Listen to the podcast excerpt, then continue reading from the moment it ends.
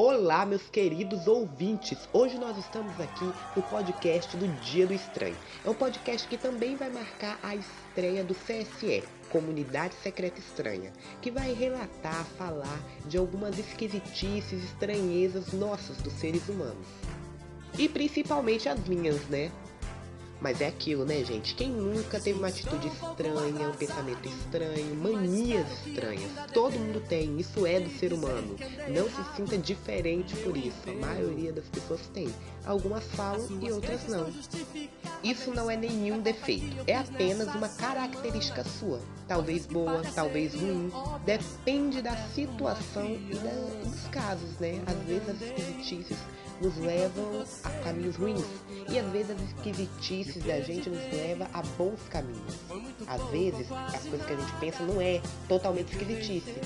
Tem um, por, um pouquinho de certeza, tem um pouquinho de razão, tem um pouquinho de verdade naquela nossa esquisitice, naquela nossa mania estranha.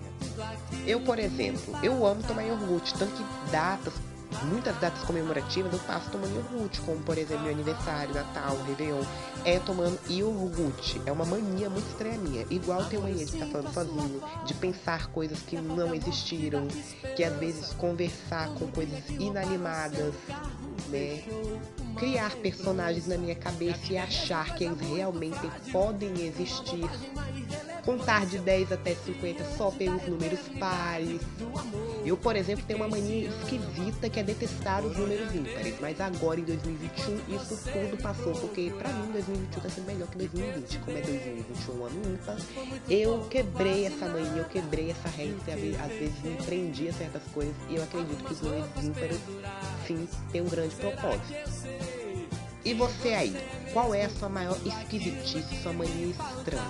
Você não está sozinho. Temos uma comunidade inteira de pessoas assim.